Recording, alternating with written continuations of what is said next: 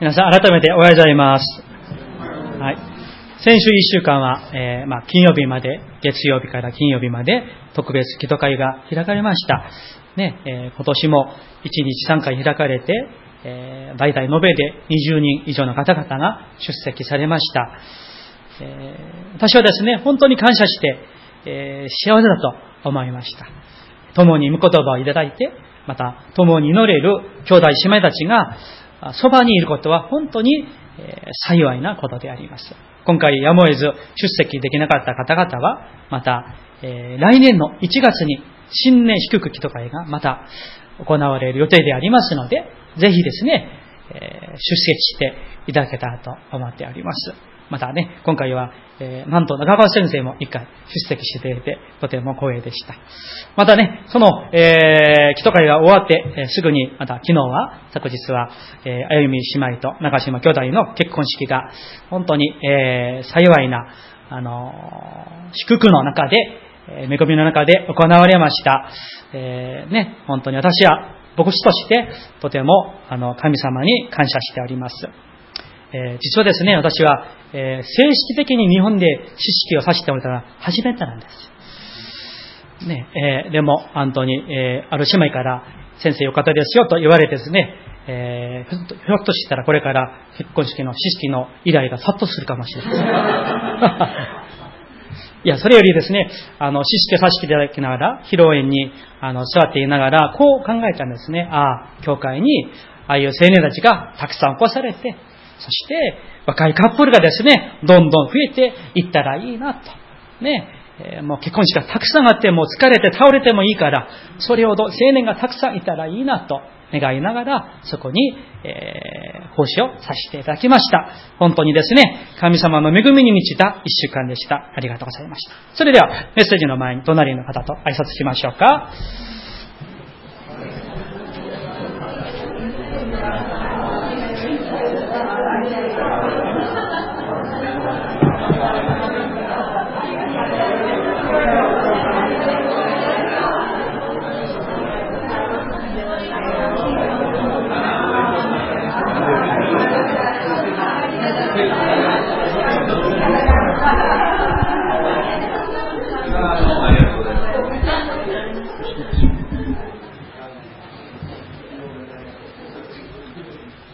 はい、それでは一言お祈りいたします。しかし、私が与える水を飲む者は誰でも決して乾くことがありません。私が与える水は、その人のうちで泉となり、永遠の命への水が湧き出ます。アーメン。主よ、この朝私たちに生ける水をお与えください。溢れるほど私たちの内側からキリストからいただいた生ける水が湧き出ますように、どうか我らを祝福してくださいますようにお願いをいたします。イエス様の皆によってお祈りいたします。アーメン。はい。ヨハネの福音書の公開説教が続いています。今日は11番、11回目、永遠の命への水が湧き出るという題です。まあ、先週のですね、続きですけれども、いよいよイエス様がこのサマリアン女性と話し合い始められました。イエス様はね、えー、もうイスラエルの南部から遠く遠く、えー、旅をして来られたから、また、えー、今日の聖書を、え見ている通りにですね、もう、え昼間でしたから、渇きを覚えておられました。そしてですね、イエス様は、そのサマリアのシカルの女性に、え水をくださいと。私に水を飲ませてくださいと頼みました。そしたらですね、えー、その女性が9節にあるように、あなたはユダヤ人なのに、どうしてサマリアの女の私に飲み水をお求めになるのですか？と、言い返したんですね。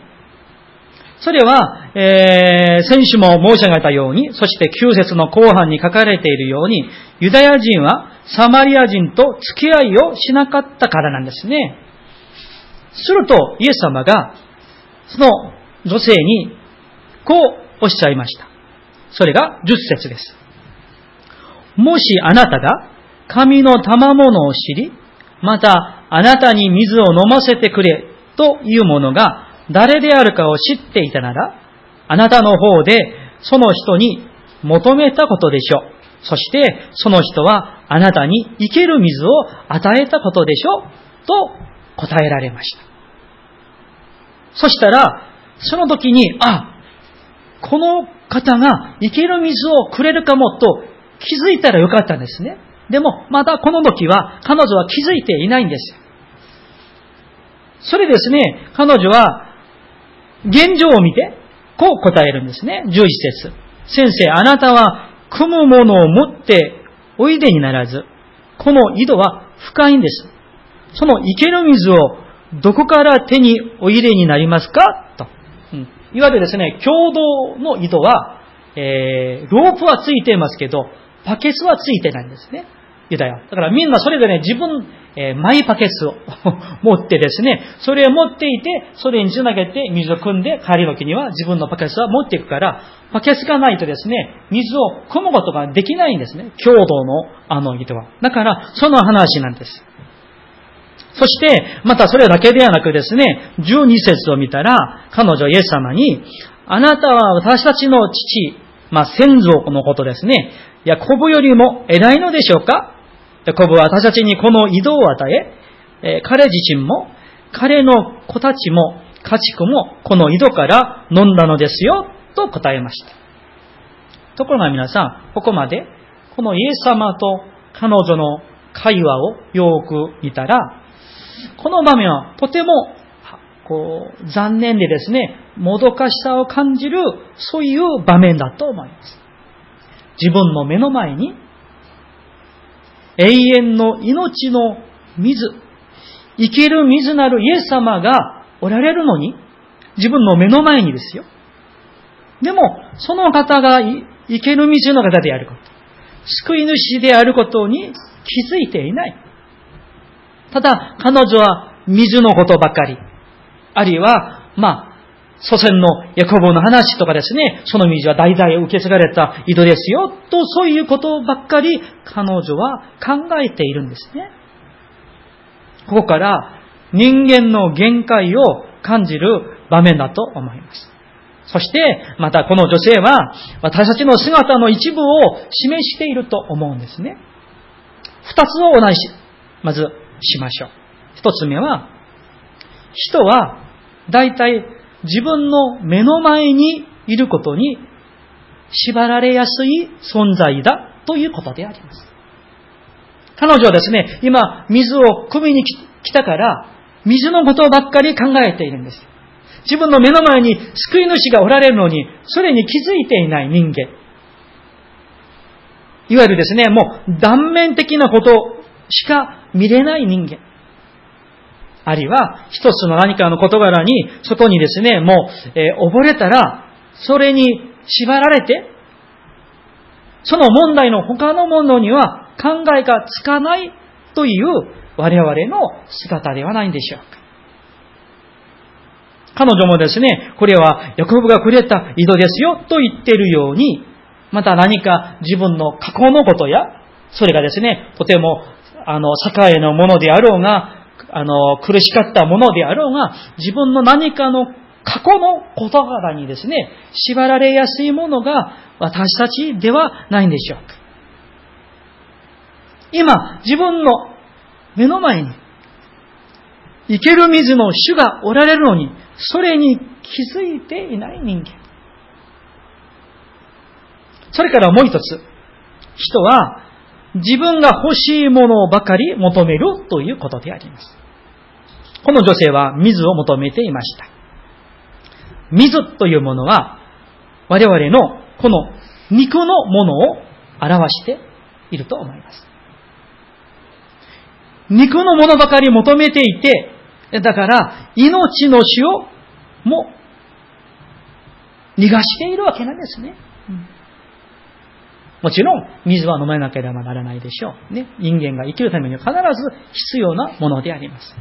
ところが皆さん、素直に正直に考えてみたら、人はですね、あまりにも食べ物や飲み物や、そういったものにこ、こだわりすぎて、縛られていっているならば、それよりもっと尊いもの、それに勝る霊のものを見逃しやすいということではないでしょうか。そのね、とても良い例が、内容的に悪いですけど、例として良い例が、旧約聖書の民宿に出てくる、出てくるイスラエルの人々のことです。彼らは、エジプトから脱出をしました。そして、アラノを通っていくんですね。皆さんご存知でしょう。40年間を通っていくんですよ。ところが、彼らがしょっちゅうも引っかかってしまった。そして罪を犯してしまった理由の多くの、いやまあ、ほとんどの場合は食べ物、飲み物、それなんでした。彼らはですね、ずっと食べ物がない、飲み、水がない、マナに飽きた、肉が食べたい。エジプトではスイカも食べて、ニラも食べて、ニンニクも食べたのに、40年間の彼らのセリフはですね、食べ物がない、飲み水がない、そればっかりでした。彼らはですね、引っかかって罪を犯したほとんどが実は肉のものなんですよ。食べ物、水。そればかり考えていて、それに縛られてしまって、神の恵みは見逃してしまって。でも皆さん、実は私たちも似ていると思いませんか？皆さん。食べ物、飲み物。もちろん人間の生存に必ず必要なことですよ。でもね、そこにあまりにも縛られてしまいますと、それも一つの快楽になり得るということなんです。人間はですね、快楽を求めてそれを作り出して、それを楽しむ。でも、キリがないという存在が実は我々なんです。人々はですね、もう絶えず新しい遊び、新しい快楽をね、あの、作って、そして宣伝をして、それにですね、乗っかっていないと、あの、馬鹿みたいにされる。時代遅れのですね、そういうものにされるような時代が今の実は時代なんです。ところがですね、イギリスの有名なキリスト教あの学者だった C.S. ルイス先生は、こうおっしゃいました。快楽も一種の宗教であると。そして、過度な快楽は堕落した文化を必ずもたらす。そして、結局には滅亡に至るということが歴史の証拠であるとおっしゃいました。そうなですね。ローマがなぜあの時のローマが滅亡したんでしょうか？快楽ばっかり求めていました。ところが皆さん、人間がこのように楽しみや快楽やそういったものを求めるということは、これを裏返してね、考えてみたら、人は実は誠の神様を求めてさまよっている、その反証ではないんでしょうか、皆さん。イエス・キリストに実は会いたい。誠の神様に会いたい。でも、まだそれを知らないから、気づいていないから、あるいはまだ会っていないから、その代わりのものを作ったり、欲しがったりして楽しんでいることが、実は人間なんですね。だから皆さん、すべての人は、誠の神様に会わなければならないんです。その御子、一人子イエス・キリストにお会いしなければならないんですよ。実は、今日のね、このサマリアの女性も、実は、この誠の神様を探し求めてきた女性ではないでしょうか。6番目の男性と今一緒にね、暮らしているんですけれども、でも実は夫ではない。そこに満足しきれてない彼女がいる。ところが皆さん、今からは大丈夫です。この女性は永遠に湧き出る生ける水イエス様に出会って、そして今までさまよった彼女の人生に、闇だった人生に光が照らされる、そのね、場面が今日ここなんです。それでイエス様は彼女に、14節これはですね、一緒に読みたいですね。14節を一緒に読みましょう。14節よろしいですか？ご一緒に。3、はい。しかし、私が与える水を。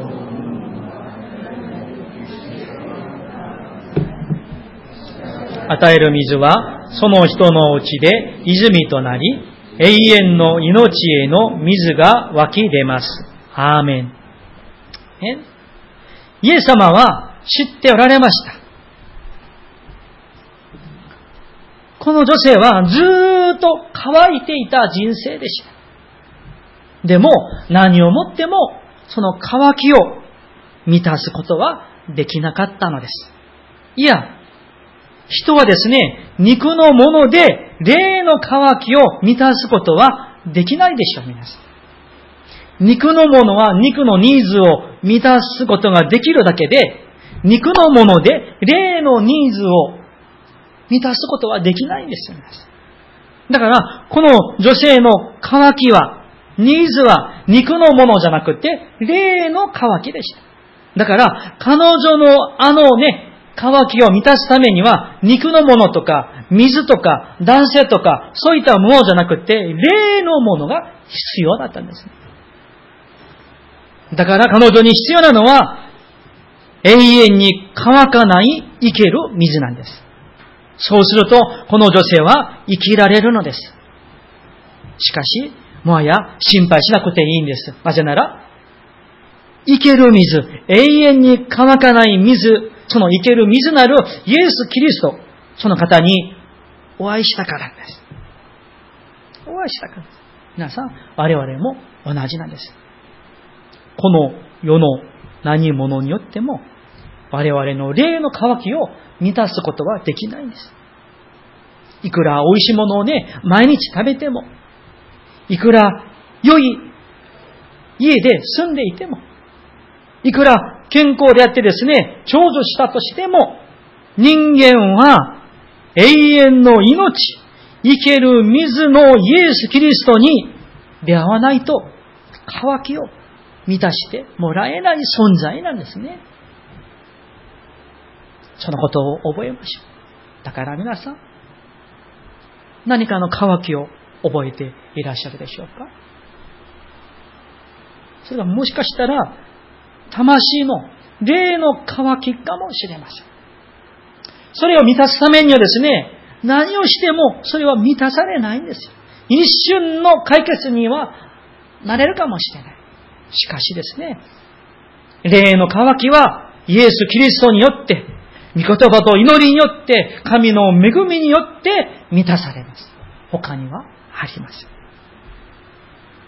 さあ、イエス様はですね、これからまた、もっと掘り下げてですね、魂の医者として、この女性の大きな二つの間違いというか罪を診断されて、そしてそれを癒されるんです。マタイの福音書の9章12節ちょっと開きましょうか。新約聖書のマタイの福音書9章12節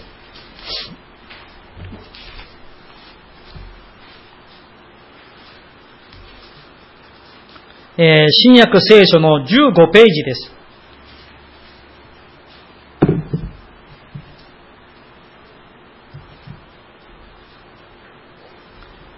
12節、9章の12節、一緒に読みたいと思います。3、はい。イエスはこれを聞いて言われた。医者を必要とするのは丈夫なものではなく病人です。アーメン。13節私がお読みします。私は憐れみを好むが、生贄は好まない。とはどういう意味か。言って学んできなさい。私は正しい人を招くためではなく、罪人を招くために来たのです。イエス様は魂の医者です。そして、病人を探して癒してくださる医者です。だから、イエス様は、魂の医者として、彼女を診断しますね。精神的でね、診断します。あ、あなたは、二つの病気がありますね。まず一つ目は、あなたの夫のことですよ、と。そしてですね、イエス様水の話をしている途端、あの、話題が変わってですね、16節、今日のね、ヨハネの国書の16節を見たら、イエス様が突然ですね、行ってあなたの夫をここに呼んできなさいと言われるんですよ。多分ですね、この女性はびっくりしたかもしれない。えー、どうやって知ってるんだろうとですね、とびっくりしたかもしれませんが、でも、彼女は、こう、何と言いましょうか。素直にですね、すんなり自分の心を開いてしまったんですね。それで17節隠してなくて、正直に言いました。17節ご覧ください。女は答えていった。私には夫はありません。イエスは言われた。私には夫がないというのはもっともです。あなたには夫が5人あったが、今あなたと一緒にいるのはあなたの夫ではないからです。あなたが言ったことは本当です。と話になりました。皆さん、イエス様はなぜ彼女のとてもこう辛くてですね、言いたくない、隠したいあのね、深い傷のようなね、恥のようなあの夫のことを、その問題をイエス様が言い出したんでしょうか。それは痛みのところをこう、つつくためではないでしょうね。うん。それは癒すためなんです。癒しのため。おそらくですね、この女性は長い間、長い間、何十年かもしれません。長い間、この男性との問題で、長い間苦しめられたことでしょう。彼女には、人には言いたくない。言えない。その自分の痛みであって、傷であって、闇の部分でした。でも今まで何によってもですね、その問題を誰によっても何によっても解決してもらえなかったんですね。他の男性、他の男性と暮らして何をしても満たしてもらえなかった。癒してもらえなかった。ずっとその問題話の人生でした。ところが、今や大丈夫です。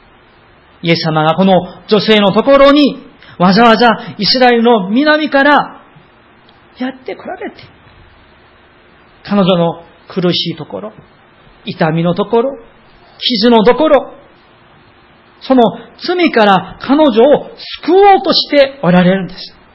今まで誰にも解決してもらえなかった自分に、いよいよやがて彼女にですね、癒しと救いが起きたんですよ。このように皆さん、イエス・キリストは、イエス・キリストが私たちに尋ねて来られる目的は、裁きではない、救いであります。傷をもっと深めるためではなく、癒すためなんです。癒すためなんです。だから皆さん、私たちがイエス様の見舞いに近づいていけば、実はですね、この女性のように自分の恥ずかしいところ、罪とか、あるいは自分の弱さとか、あるいは自分の傷とか、隠したいところ、恥ずかしいところ、そういうところがイエス様に前に行きますと、それが表される。ちょっと悪い言い方ですけど、バレちゃいますね。だから実はしんどいんです。辛いんです。恥ずかしいんです。だから逃げたいんです。でも、イエス様の見舞いに近づいていかなければならないんです。どこかのひどい病気を持っていたとしましょう。そしたら、病院に行って、お医者さんにですね、見てもらわないとですね、診断ができないし、治してもらえないでしょう。そうなんですよね。同じなんです。イエス様は、すでにご存知でありながらも、でも、恥ずかしめ、恥ずかしめるんじゃなくって、むしろ癒して、救ってくださるのです。愛する皆さん、イエス様の見舞いに近づきますと、出ていきますと、そしてその前で私たちは自分の弱さや自分の隠した罪や過ちを認めさせていただいて、そして告白するならば、救いと自由とまた癒しが与えられると信じてください。だからある意味ですね、信仰生活というものは、誠の医者なるイエス様の見舞いに行って、バレちゃって、癒されて、救われることではないでしょうか。逃げて逃げていては、もう癒されませんよ。癒されます。皆さんがどんなに人い痛みとか苦しみとか、なんで私にこんなことが起きたんだろうかと、そういった思いがあるんでしょうか。イエス様の見舞いに出てきてください。イエス様は我々の霊と肉の誠の医者であって、救い主であって、癒し主なんです。慰め主なんです。必ず癒して、必ず自由を与えてくださいます。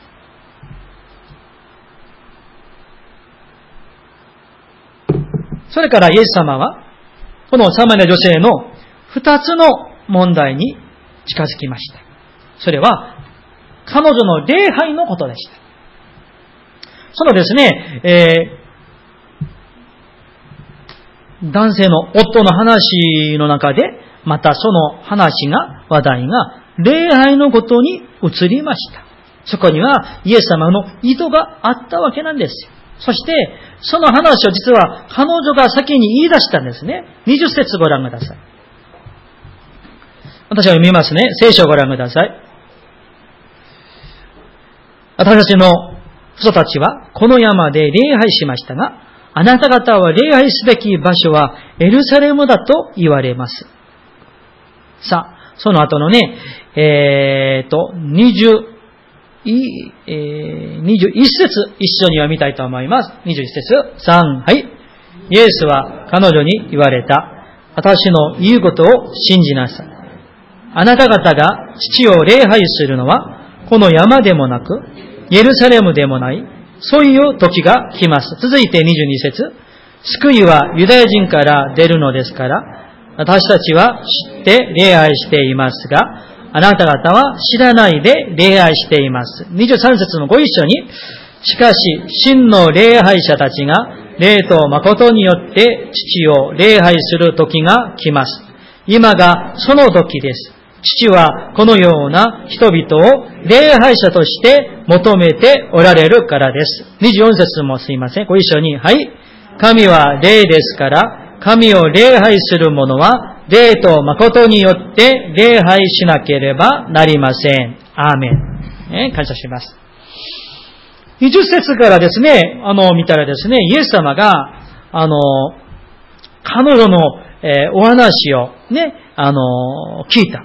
で、彼女はサマリア人ですから、昔ながらの、この、えー、まあ、伝統や、あるいは、まあ、風習と言いましょうか、それを、あの、よく知っていてですね、えー、あのね、あの、我らの人たちは、この山、この山は、サマリアにあるゲリジム山なんですね、ゲリジム。モーセの時に、えー、ゲリジム山が南にあって、ちょっと向き合って上にエバル山、エバル山がこうあるんですね。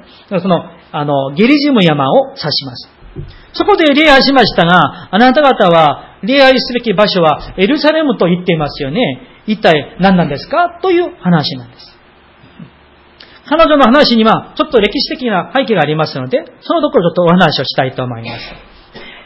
先週の話にね、あの、なぜ、あの、サマリア人が、えー、ユダヤ人と付き合いをしないのか、その説明は先週しましたよね？覚えてますか？皆さん？ね、えー、うなじっている方3人おられますね。感謝です。紀元前3世紀頃には、サマリア人たちが、その、えー、もう別れていたから、エル、あの、ゲリジム山に自分たちの神殿を建てました。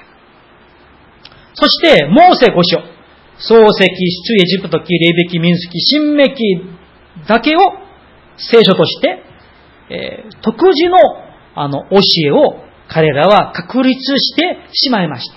だから、エルサレムと北のガリラヤを中心にしたイエス様に対する信仰と関係なくて、モーセ御書だけ信じる、ね、あの、そういう宗教になってしまったわけなんです。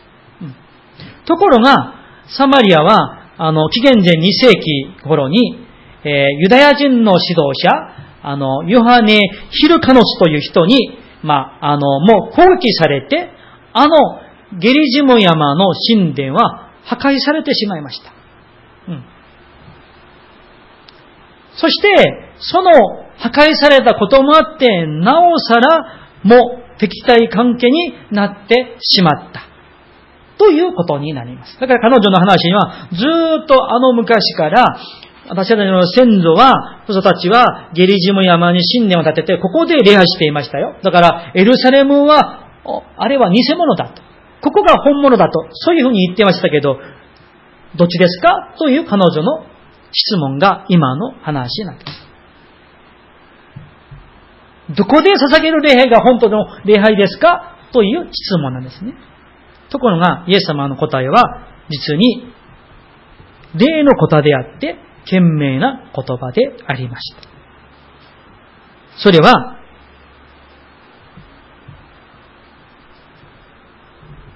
礼拝の問題は、あちらかこちらかという場所の問題ではない。ユダヤ人かサマリア人かという人種の問題でもない。そこを知ってほしいですよ。とあなたの前にいる私が礼拝の、礼拝すべき神の子、キリストですよ。それを知ってほしいんですよ。という話を行きたい。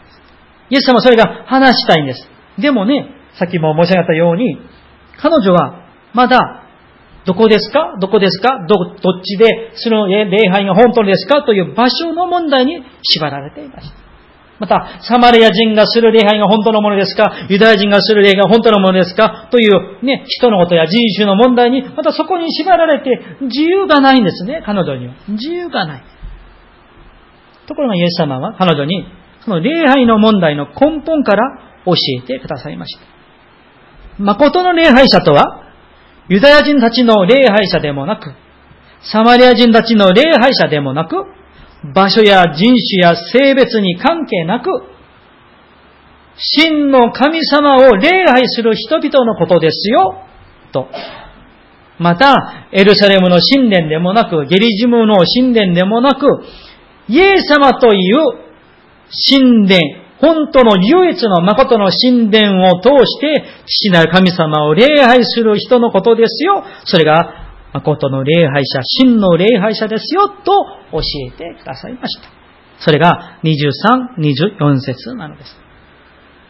そして23節に見ますと、真の礼拝者たちが霊と誠によって父を礼拝する時が来ますとおっしゃいました。ここの霊と誠とは、霊と真理と訳せます。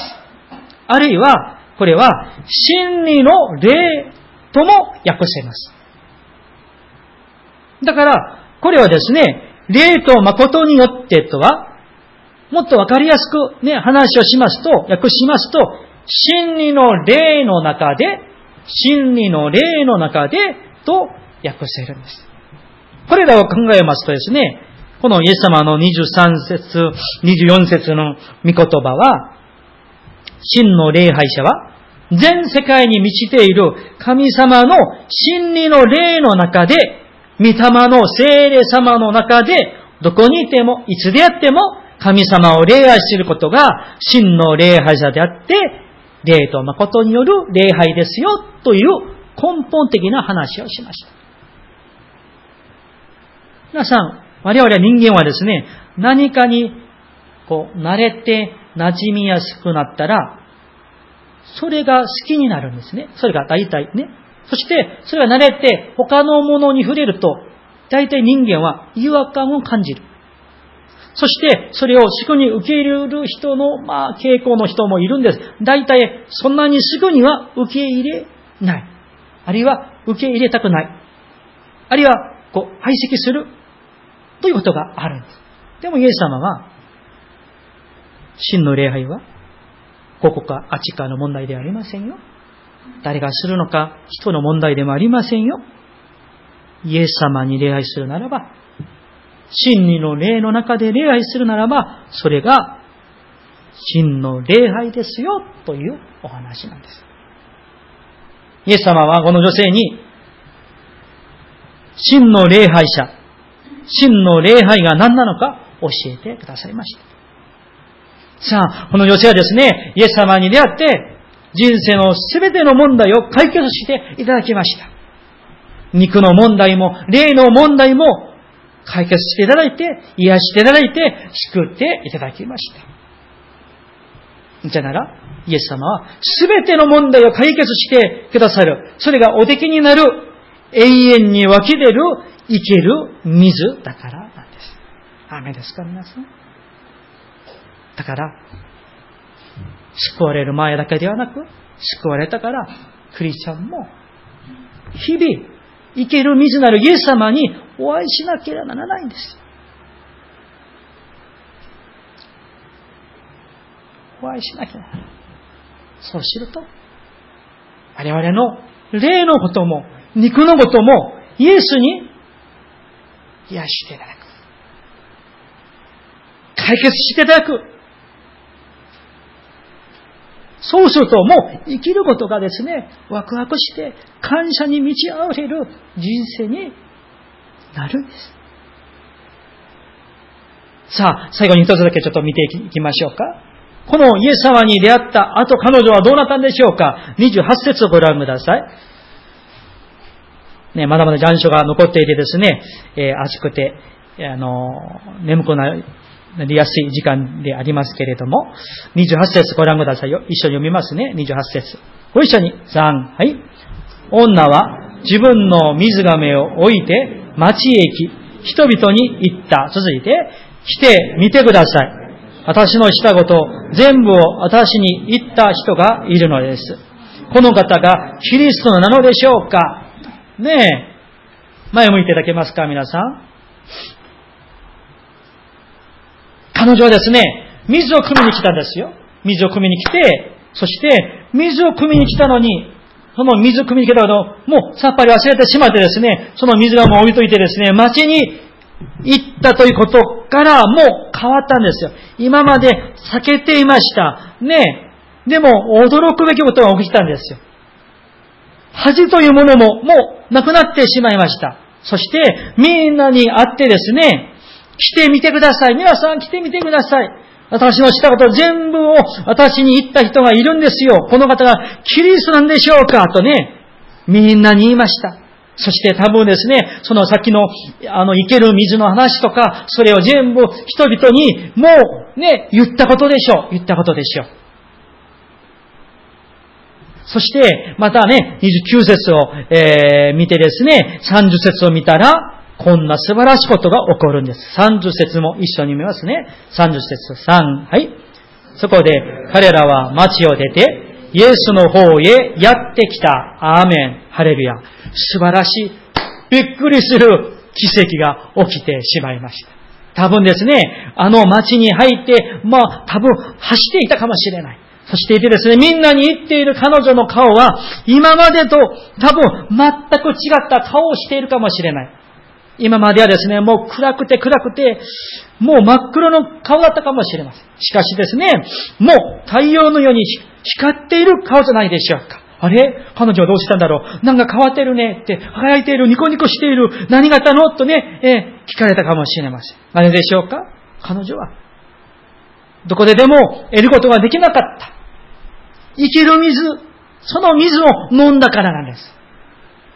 だから、イエス様に出会った人が、生きる水を飲んだ人が、自分の内側からですね、もう一瞬で湧き出る水のこの恵みに預かったものは、町に行って、私がイエス様に出会いましたよ。皆さん来てみてください。こんなことが起こりましたよ。と伝えたときに、人々がイエス様の方に、あ、そうそうそう、みんな群がっていくんですね。